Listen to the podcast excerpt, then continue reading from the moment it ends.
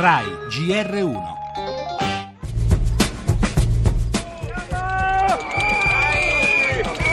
Qua siamo tutti padri di famiglia e campiamo alla giornata e non è facile.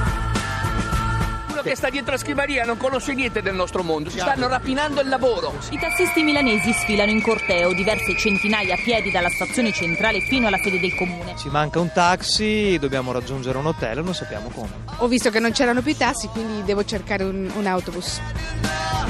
Tassisti per mettere pressione saranno davanti alla Camera, così si aspetta l'incontro di oggi tra Del Rio e tutte le sigle del settore per sbloccare la situazione. C'è bisogno di garantire da un lato i diritti dei cittadini, dall'altro lato anche i diritti di chi ha investito nella propria azienda, e cioè i tassisti.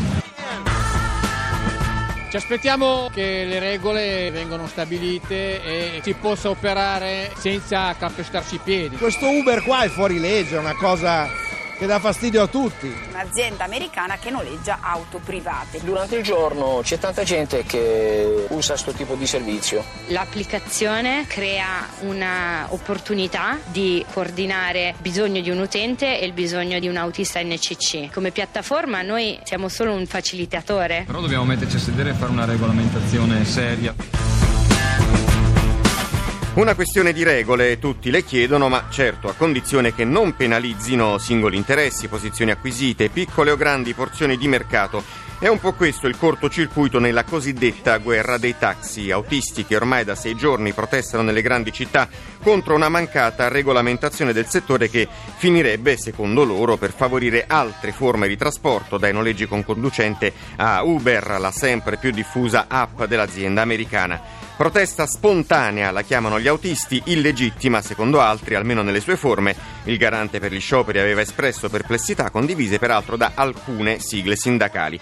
Nelle voci che si rincorrono poi sullo sfondo episodi inquietanti, caccia ai crumiri, auto danneggiate, diverbi sempre sul punto di degenerare e utenti appiedati. Una matassa difficile da sbrogliare, quella che oggi sarà sul tavolo del ministro del Rio, avete sentito le sue parole, faccia a faccia con i rappresentanti di categoria.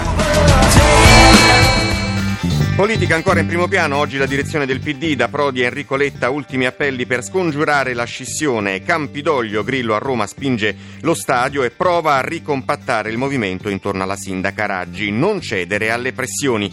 Cronaca, bufera sull'ufficio antidiscriminazioni razziali di Palazzo Chigi, utilizzati fondi pubblici per incontri hard, si dimette il direttore Francesco Spano. Attesa poi per la decisione della Cassazione sull'omicidio di Sara Scazzi, la quindicenne uccisa da Vetrana e ancora al via l'inchiesta del GR1 sull'edilizia popolare. Si parte da Milano.